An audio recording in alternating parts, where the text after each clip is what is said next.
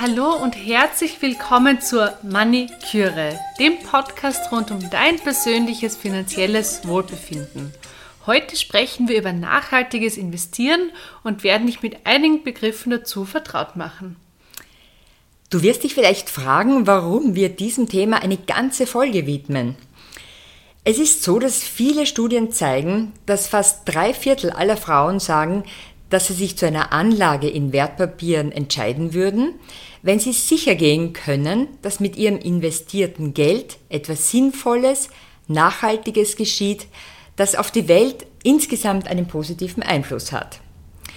Mir selbst ist es auch sehr wichtig. Ich habe sogar eine Ausbildung zur Nachhaltigkeitsberaterin gemacht. Ich bin sogenannte ESG-Advisorin.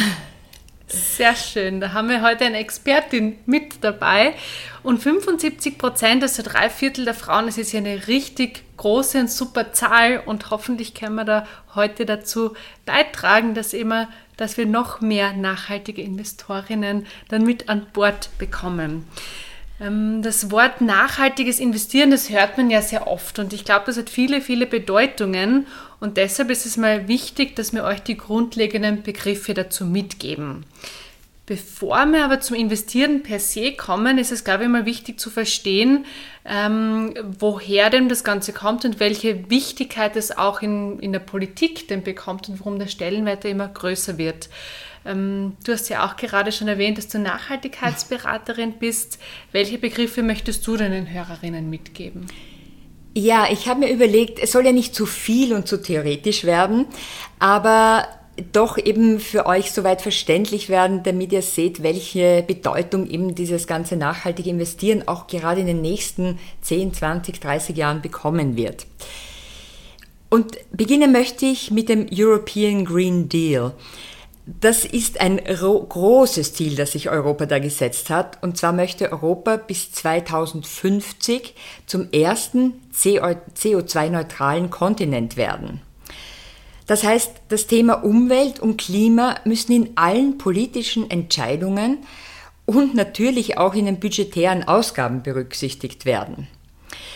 Und es müssen dann entsprechende Investitionen in diversen Bereichen, vor allem aber natürlich in alternativen Energien, in Mobilität, in der Bauwirtschaft und in verschiedenen anderen Branchen, die uns alle betreffen, getätigt werden. Das bedeutet jetzt wiederum, dass auch viele börsennotierte Unternehmen ihre Geschäftsmodelle in den nächsten Jahren und Jahrzehnten anpassen werden müssen. Einerseits natürlich, um eben Investoren zu halten, aber auch neue Investoren zu bekommen und eben diesen Zielen zu entsprechen. Für dich jetzt, für euch als Investorinnen bedeutet das, dass ihr immer mehr Auswahl an Aktien von Unternehmen haben werdet, die im Sinne dieser Transformation, eben dieser Anpassung an die neue Situation durch den European Green Deal äh, entstehen werden und damit werden viele neue Werte auch geschaffen werden. Das ist also eine sehr, eine gute Nachricht, würde ich mal sagen, für Investorinnen. Yay. Ähm, ja, dann möchte ich eben auch noch erwähnen den Repower EU-Plan. Von dem habt ihr vielleicht gerade in letzter Zeit in den Medien gehört. Da muss man sagen, durch das traurige Ereignis des russischen Angriffskrieges in der Ukraine wurde der beschleunigt. Das ist nämlich ein Plan für mehr Unabhängigkeit von fossilen Brennstoffen, vor allem von Öl und Gas der kürzlich unterzeichnet wurde, und zwar mit einem gesamten Investitionsvolumen von 600 Milliarden Euro. Das ist also wirklich ein enormer Betrag, der schon bis 2030 Investitionen in Solar- und Windenergie, aber auch in den gesamten effizienten Einsatz von Ressourcen äh, einzahlen soll. Und da ist auch Wasser natürlich ein ganz großes Thema und die Abkehr von Kohle und, ja, und den fossilen Brennstoffen, wie schon gesagt. Also ein wirklich ganz, ganz großer Plan, dieser Repower EU-Plan. Und dann als drittes Thema habe ich mir überlegt, ist noch sehr wichtig zu erwähnen, weil es gerade kürzlich von Präsident Biden unterzeichnet wurde in den Vereinigten Staaten, der sogenannte Inflation Reduction Act. Der wurde sogar nach mehreren Problemen vom Kongress dann Gott sei Dank abgesegnet, nämlich um einen ganz wichtigen Schritt in Richtung der Erreichung von Klimazielen in den Vereinigten Staaten zu schaffen. Beginnen tut das ganze Programm mit Steuererleichterungen, wenn Unternehmen eben weg von fossilen Energien in Alternativenergien investieren. Und auch hier enorme Ausgabenprogramme, ungefähr in derselben Größenordnung wie in Europa, also es sind in konkret jetzt 700 Milliarden Dollar, die vor allem Energieversorger dazu bringen sollen, auf emissionsärmere Energiequellen umzusteigen, bei der Stromerzeugung, im Straßenverkehr und natürlich in der Industrie auch.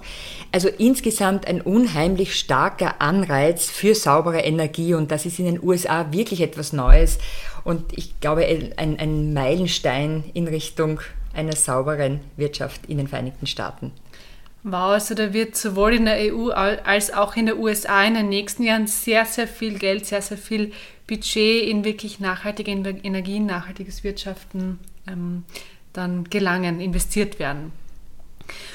Und wenn wir jetzt über das Thema nachhaltiges Investieren sprechen, denkt man da sofort an Umweltthemen, an Umweltthemen. Es ist aber auch so, beim äh, nachhaltigen Investieren, es wird oft breiter gefasst. Da geht es nicht nur um Umweltaspekte, sondern auch ganz oft um soziale Aspekte und die Verantwortung gegenüber Arbeitnehmerinnen, der Gesellschaft und auch Corporate Governance. Was heißt das? Also eine umsichtige Unternehmensführung, die jetzt nicht nur auf kurzfristige Gewinne, Gewinnoptimierung aus ist, sondern wo man auch langfristig transparent und nachhaltig agiert damit eben Skandale nicht mehr vorkommen. Vielleicht ist Wirecard die ein Stichwort. Ähm, großer Skandal der letzten Jahre. Da verlinken wir dir auch noch was in den Shownotes dazu. Ähm, und diese Themen, die eben nicht nur Umwelt, sondern auch soziale Aspekte und Governance eben mit beinhalten, die werden unter dem Begriff ESG zusammengefasst, also Environmental, Social und Governance. Und dieses ESG, das wird sehr oft von vielen ähm, Fondsmanagern und ihren Unternehmensanalysen immer stärker berücksichtigt. Ähm, neben ESG gibt es auch noch ähm, was Zweites, was du vielleicht auch schon mal gehört hast, den Begriff SRI. Das ist Socially Responsible Investing. Hier sind die Kriterien noch mal strenger als bei mhm. ESG. Also hier haben wir schon zwei Formen des nachhaltigen Investierens und es gibt aber noch eine, und zwar die wirkungsvollste Form des nachhaltigen Investierens. Das kannst du mittels eines Impact Investments machen. Was ist jetzt Impact Investing? Das zielt besonders auf starke soziale und ökologische Wirksamkeit ab. Das ist zum Beispiel, wenn du in Gemeinwohl investierst, wo es jetzt nicht nur auf den finanziellen Ertrag per se ankommt oder aber auch Mikrofinanzierungen in Entwicklungsländern, wo vor allem Frauen viele Möglichkeiten gegeben werden. Sie können selbstständig wirtschaften, sie können unabhängig sein, sie können einer Erwerbstätigkeit nachgegeben werden und da gibt es viele Studien und zum Beispiel auch die Bill und Melinda Gates Foundation, die sehr viel Arbeit in Entwicklungsländern macht und die bestätigen, dass gerade ein Investment in Frauen die nachhaltigste Form schlechthin ist, um einfach langfristig die Welt zu verbessern und Armut zu bekämpfen. Also das wäre Impact Investing. Ja, ganz, ganz wichtige Begriffe. Danke dir mal, dass du das so genau jetzt erklärt hast, Lisa. Ich glaube, das ist sehr, sehr wichtig, weil ihr auch bei allen Fonds, die euch so anschaut und für einen müsst ihr euch oder für mehrere ja dann entscheiden, wenn ihr investieren wollt, werdet ihr immer wieder diese Begriffe sehen. Also ESG, ich wiederhole es nochmal kurz, sozusagen die Grundform des nachhaltigen Investierens. Dann SRI, wie gesagt, schon mit dem Responsible Investing noch einmal einen Schritt weiter, wo gewisse Investments einfach ausgeschlossen werden oder wo es auch darauf ankommt, immer die Best-in-Class äh, Investments zu tätigen.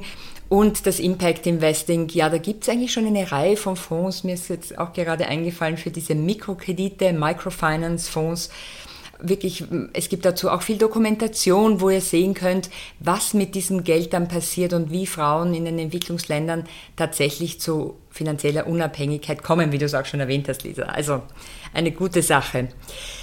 Ja, was wir uns jetzt auch noch überlegt haben, euch äh, zu zeigen, ist, dass ja leider nicht jedes Investment, auf dem grün draufsteht, auch wirklich grün ist. Diese sogenannten pseudogrünen Investments habt ihr vielleicht schon unter dem Begriff Greenwashing kennengelernt.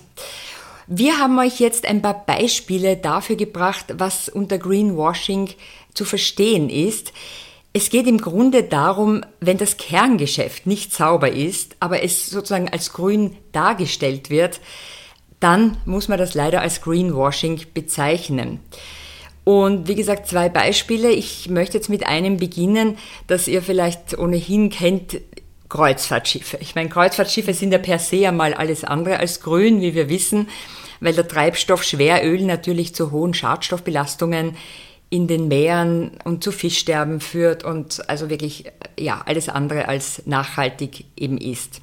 Nun hat die AIDA Kreuzfahrtgesellschaft ein Schiff äh, bauen lassen, das mit Flüssiggas betrieben wird und preist seither mit einem sehr aufwendigen Werbespot das sogenannte Green Cruising an. Also als wäre quasi die gesamte Schifffahrt, zumindest wenn man mit der AIDA fährt, eben nachhaltig und sehr auf Umwelt bedacht. Und das ist eben leider zumindest noch nicht richtig, weil ein Schiff macht noch lange keine grüne Flotte aus. Und da kommen wir wieder zu dem Thema, das Kerngeschäft ist in diesem Fall eben nicht sauber, sondern wir müssen leider sagen, da handelt es sich um Greenwashing.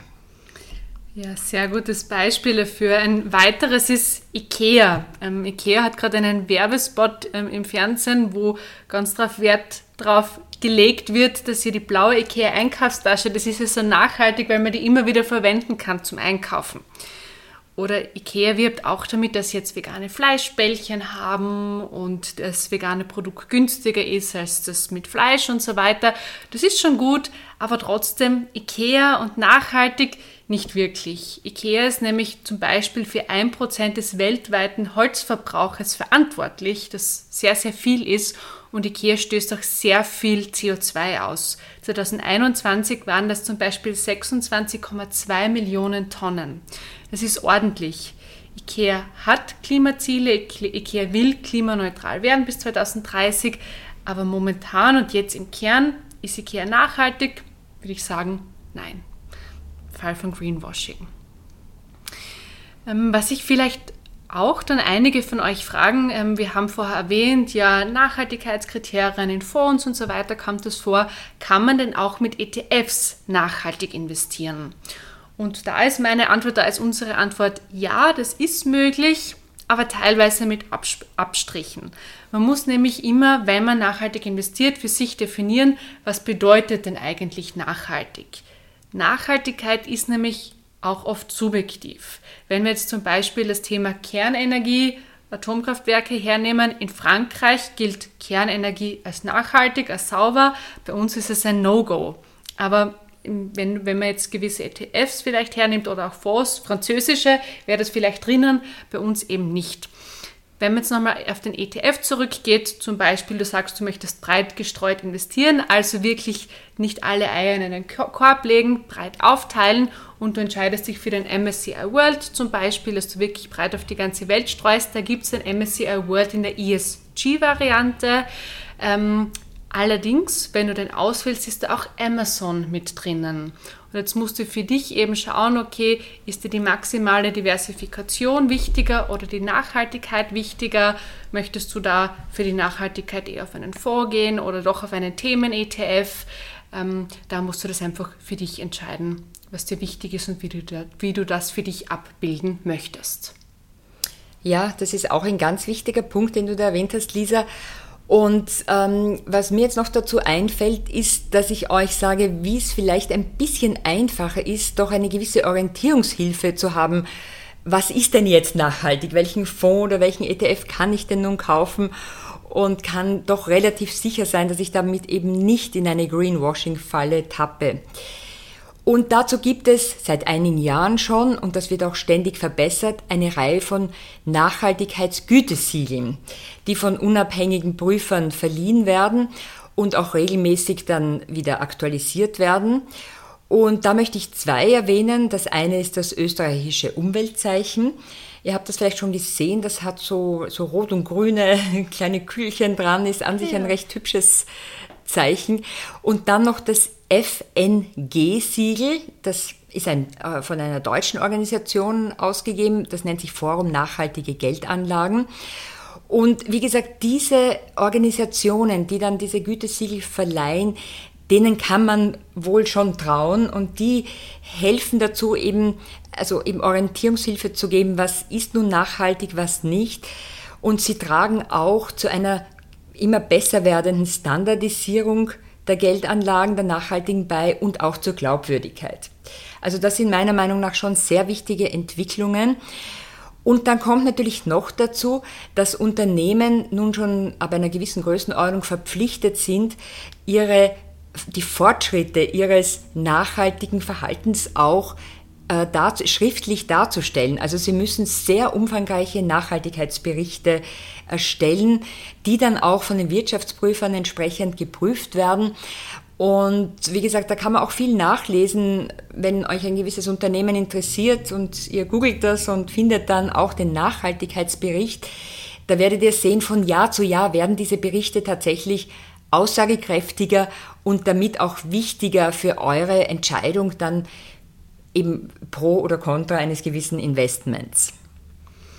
Super, das heißt also, das wird sich wirklich in den nächsten Jahren, das tut sich jetzt schon sehr, sehr viel und wirklich zugunsten von nachhaltigen Investorinnen, dass wir da einfach mehr Informationen bekommen, mehr Möglichkeiten und auch mehr Transparenz Absolut. geschaffen wird. Absolut. Super. Ja, das waren heute wieder viele Infos, auch auf einmal eine Einführung in die Welt des nachhaltigen Investierens. Wir werden euch wieder in die Show Notes natürlich Links für weitere Informationen geben. Schreib uns gerne, wenn du Fragen hast. Die E-Mail-Adresse ist auch verlinkt, unsere Social-Profile. Und ähm, das war's für heute. Und in der nächsten Folge befassen wir uns dann mit dem Thema Money Mindset.